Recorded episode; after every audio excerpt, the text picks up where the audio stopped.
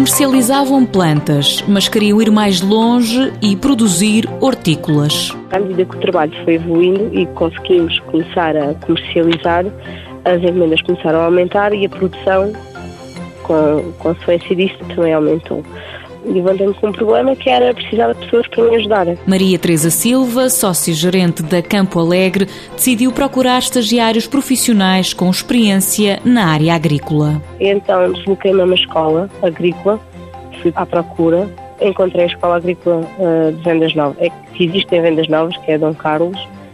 Lá tentei ver os jovens que estavam, se gostavam e o que é que queriam fazer foram aconselhados alguns jovens para fazerem um estágio connosco no âmbito da escola e mais tarde nós tentámos enquadrá-los no âmbito profissional. Foram integrados dois estagiários profissionais. Eles gostaram, nós também gostámos de trabalhar com eles, gostávamos eventualmente de repetir, mas ainda não houve oportunidade de voltar a repetir a experiência, porque a turma na altura a que estava a terminar nós não podíamos integrar, mas eh, agora no momento estamos a pensar, a ponderar essa situação, mas realmente ainda não avançamos.